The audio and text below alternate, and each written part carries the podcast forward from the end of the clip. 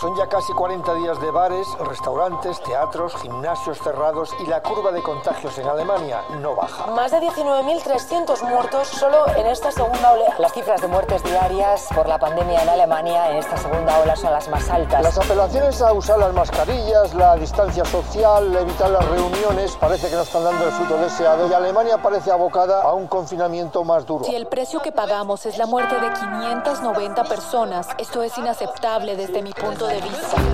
Desde la sala de redacción de La Tercera, esto es Crónica Estéreo. Cada historia tiene un sonido. Soy Francisco Aravena. Bienvenidos.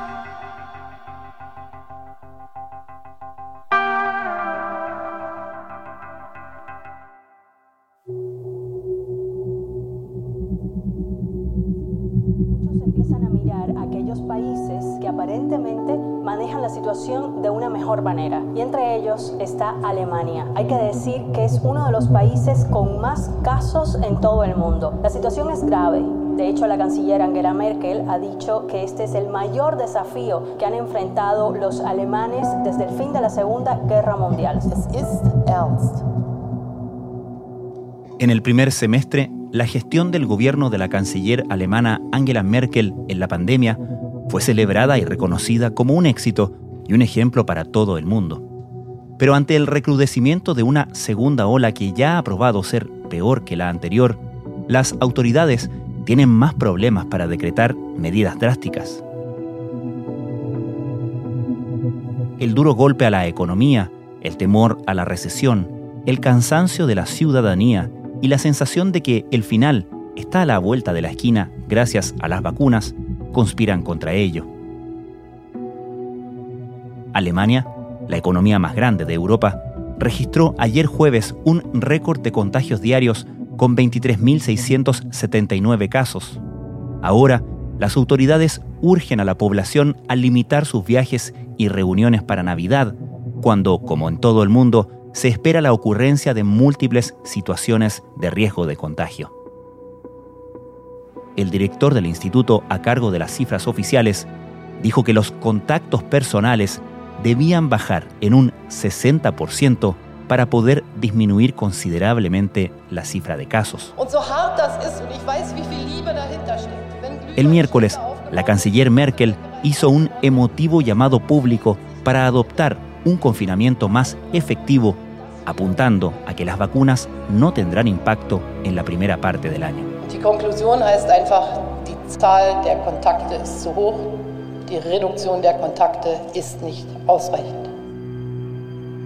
¿Cómo enfrenta Alemania esta segunda ola en comparación con la primera? ¿Cómo han reaccionado los alemanes ante el anuncio de nuevas restricciones?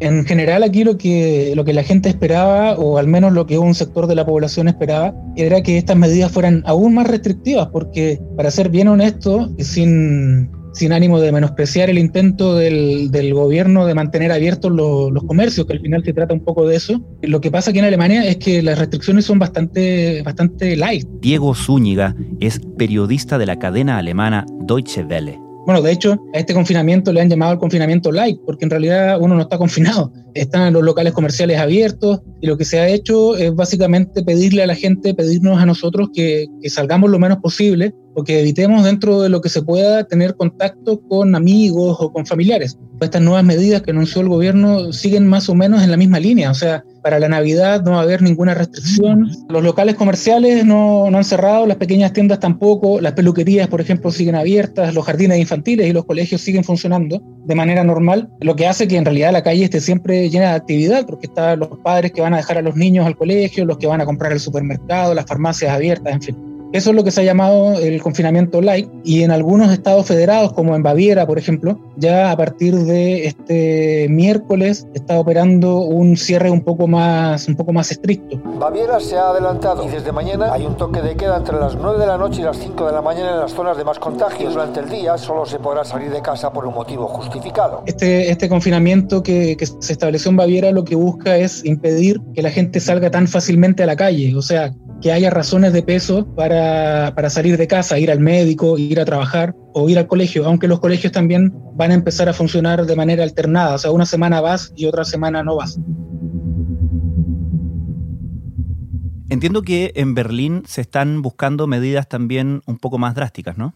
Claro, lo que pasa es que al ser Alemania un Estado federado, tomar decisiones a nivel federal ha costado bastante más en esta segunda ola que en la primera. Hay muchos estados que no quieren hacer un cierre, un cierre total, digamos, un cierre más, estricto, porque se afectó la economía y se afectó bastante. O sea, el, el PIB de Alemania este año se estima que va a caer un 4, un 5% y muchos estados federados no se quieren dar, eh, digamos, el lujo de volver a cerrar, eh, arriesgando el crecimiento del próximo año. Y por lo mismo, cada estado federado ha, estado tomando sus propias medidas. Ya pasó con Baviera y por lo que entiendo ahora Berlín también está buscando algo un poco más estricto, siendo Berlín, además, eh, no solo la capital y la ciudad más conocida de Alemania, sino también uno de los lugares con mayor incidencia de, COVID. Entonces, lo que, lo, que, lo que planteas es que tras la primera ola, que dicho sea de paso, Alemania fue uno de los ejemplos que se pusieron de buena gestión estatal frente al control de la pandemia. Tras la primera ola, entonces, hay cierta lección, cierto aprendizaje que se toma desde el punto de vista del daño económico que significó y que está generando entonces cierta reticencia y ciertas dificultades para volver a implementar medidas como las implementadas en esa primera ola? Yo creo que, es que se suman varios, varios factores. Uno de ellos es, claro, el, el temor a una recesión o a una nueva serie de, semestres con crecimiento negativo. Pero también tiene que ver con algo que también yo creo que pasa en Chile, por lo que he visto, que es, esa confianza que se toma la gente de que en realidad a uno no le va a pasar. Por ejemplo, yo creo que lo más concreto es que aquí cuando había 6.000 casos diarios, e, esto era un escándalo, o sea, no podía ser que en Alemania hubiera 6.000 casos diarios y ahora vamos en 23.000 y ya como que nadie le importa. La misma canciller Merkel mencionaba esto de que no podíamos darnos el lujo de tener 590 muertos diarios, porque en realidad muchos hemos, no sé, me incluyo, yo estoy preocupado por el tema, pero me voy a incluir, muchos hemos perdido un poco la perspectiva de, de, lo que significa esta enfermedad. O sea, que todos los días mueran 500 personas en un país como Alemania, que había combatido la primera ola con bastante éxito, no deja de ser un fracaso para, para las medidas que ha adoptado el gobierno también. Y la canciller Merkel así lo ha entendido y lo que ella busca es salvar vidas por sobre la economía. Lo ha dicho en, más de una oportunidad, que no nos podemos dar el lujo de perder gente, siendo esto absolutamente evitable. O sea, si nos quedamos todos en casa un tiempo, si restringimos los contactos, lo que pidió ella ayer fue básicamente restringir contactos, no pidió nada más que eso. Und so hart das ist, und ich weiß, wie viel Liebe dahinter steckt, wenn Glühweinstände aufgebaut werden, wenn Waffelbäckereien aufgebaut werden, es verträgt sich nicht mit der mit dem Vereinbarung, dass wir zum Beispiel Essen und Verzehr nur zum Mitnehmen nach Hause wirklich vereinbart haben. No sé si, si tú la viste, que fue bastante comentada, por lo menos en redes sociales, video donde ella aparece, no sé si al borde de, de, las lágrimas, pero muy, muy conmovida, haciendo un llamado a que por favor nos quedemos en casa, que limitemos los contactos, que basta de reunirse con amigos, que no nos podemos reunir en lugares cerrados, porque no se ha logrado bajar la cantidad de casos. Se ha mantenido en 23.000 o 22.000 en las últimas semanas, pero el objetivo del gobierno era bajar esos números y no ha podido. Ich will nur sagen, wenn wir jetzt vor Weihnachten zu viele Kontakte haben und anschließend es das letzte Weihnachten mit den Großeltern war, dann werden wir etwas versäumt haben. Das sollten wir nicht.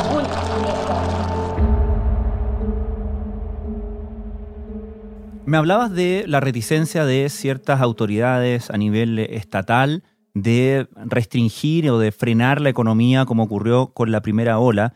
Esta es una pregunta un poquito más difícil de, contestar de manera científica, si se quiere, pero en tu impresión, ¿qué nos puedes contar de la actitud o la percepción del público? Claro, es una impresión absolutamente subjetiva. Esto es lo que yo veo el entorno que, que, que yo conozco. Yo tengo la impresión de que hay gente que no está dispuesta a hacer los sacrificios que se hicieron la primera vez. Teniendo siempre presente, y esto es súper importante recalcarlo, Francisco, aquí en Alemania nunca, jamás tuvimos un confinamiento como el que tuvieron ustedes en Chile. Yo hablaba con, mi familia en, su momento y, caso concreto, mi mamá estuvo sin salir de casa como siete meses. Eh, nosotros salíamos de casa todos los días que, podíamos salir, o sea, no porque tuviéramos que contactar a otra gente o reunirnos con otras personas, sino porque aquí nunca estuvo prohibido salir de casa a dar un paseo, por ejemplo. Eh, si tú salías con tu familia, eh, podías hacerlo eh, en la medida que no tuvieras contacto con terceros y nosotros nos, siempre nos atuvimos a esa norma, pero nunca estuvimos encerrados así de una manera que se torna claustrofóbica después. Por supuesto, eso yo creo que no sería fácil de, aplicar de nuevo, porque si bien nunca estuvimos encerrados, sí hubo un confinamiento más estricto que el actual. Se cerraron las peluquerías, se cerraron los locales comerciales, se impidió de alguna manera que la gente saliera de casa sin una, sin una motivación eh, relevante. Y eso es lo que no quieren hacer ahora. Y se han tardado en hacerlo porque yo creo que está la, la, idea de las autoridades de que la gente no está tan dispuesta a aceptar este nuevo, este nuevo confinamiento que, insisto, no se parece en nada a lo que les tocó vivir a ustedes allá en Chile. Les ha tocado vivir hasta ahora. ¿Y cómo ha sido la evaluación, Diego, desde el fin del invierno europeo y esa primera ola el verano y ahora el inicio de esta segunda ola. ¿Cómo ha sido esa evolución en términos de números y en términos de actitud de la población? Aquí en el verano se dio un, descenso importante en el número de casos, muy importante. Y si uno ve las gráficas que están ahí en, Google o en la página del, Instituto Robert Koch, que es el instituto que lleva las cifras aquí en Alemania, es súper evidente que hubo un, un, descenso que terminó la primera ola, de hecho, que es algo que no pueden decir todos los países, donde no, no es tan notorio este descenso y, y, después resurgimiento de casos. Aquí sí lo hubo en el verano. Aquí en Bonn, yo vivo en, en, Bonn, que es una ciudad de 330.000 habitantes, hubo un par de semanas en que cada siete días había uno o dos casos, en siete días. Y hoy día vamos en 550 casos en siete días. Eso demuestra que en el verano aquí el, el, el bicho este de alguna manera podríamos decir que no, no desapareció, pero sí dejó de, tener la fuerza que tuvo en la primera ola. Es muy evidente, o al menos en ese caso, en, el caso de esta primera, segunda ola, digamos, fue muy evidente que el verano jugó un rol ahí, que las autoridades y los expertos alemanes tienden a atribuir a que en el verano la gente está más tiempo al aire libre. La diferencia de temperatura que hay entre el invierno y el verano acá es muy, muy grande. ¿no? Ahora, por ejemplo, ahora en este momento aquí hay 2 grados bajo cero y la gente tiende a no salir a la calle. Pero si mm. tienes 35 grados afuera, eh, claro, está todo el mundo afuera y eso dificulta la, la transmisión del virus.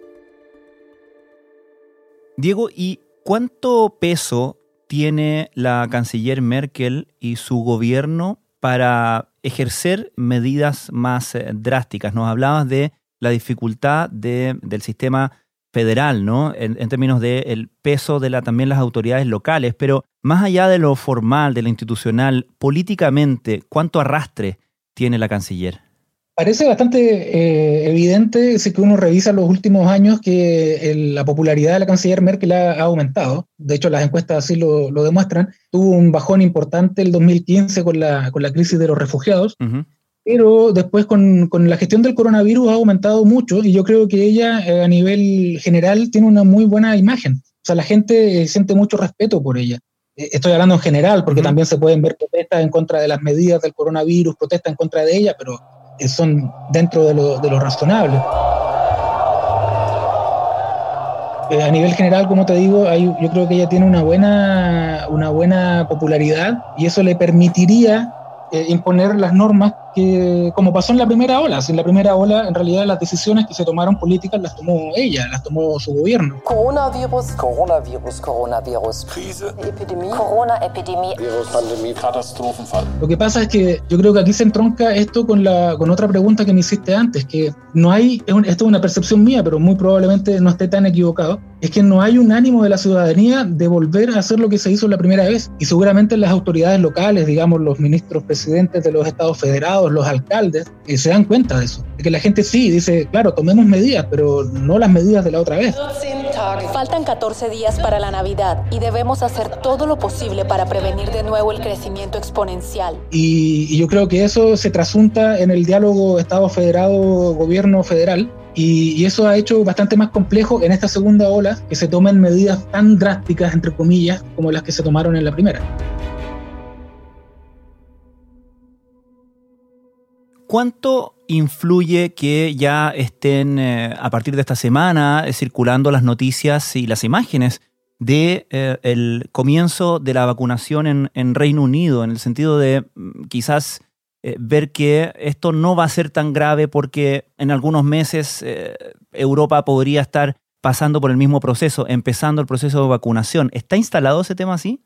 Sí, sí, claro. La vacuna, que por cierto la, que todo el mundo conoce ya como Pfizer, es una vacuna alemana, así que aquí todo el mundo habla de la vacuna de BioNTech, claro. que, es la, que, la empresa, que es la empresa alemana. Esa, esa vacuna y la de Oxford y bueno, todas las otras que están circulando, menos la rusa, esa, esa no, no se le da mucho se le da mucha credibilidad, para ser franco. Pero todas las otras vacunas suponen una, una luz al final del túnel y acá la gente estima que, en abril o mayo ya debería haber un porcentaje importante de la población vacunada. Alemania está habilitando centros especiales de vacunación, ya que las vacunaciones contra el coronavirus comenzarán en los primeros días del año nuevo, dijo el jefe del personal de la canciller Angela Merkel. Eh, de hecho, aquí en, en Bonn eh, ya, está, ya se sabe cuál va a ser el, centro de vacunación. Va a ser un centro de convenciones que se inauguró hace un par de años. Está ya listo eso. Eh, se supone que la próxima semana a estar, van a estar esperando que lleguen las vacunas en el fondo. O sea, ya está armada la logística en distintos lugares del país para empezar el proceso de vacunación y eso sin ninguna duda también es un aliciente para quienes estamos aquí esperando que, esta tragedia, esta pequeña gran tragedia se termine de una buena vez.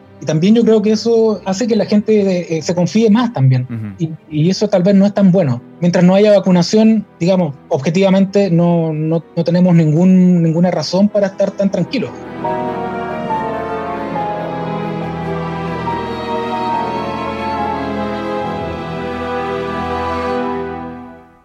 Diego Zúñiga, muchas gracias. No, gracias a ustedes. Un abrazo.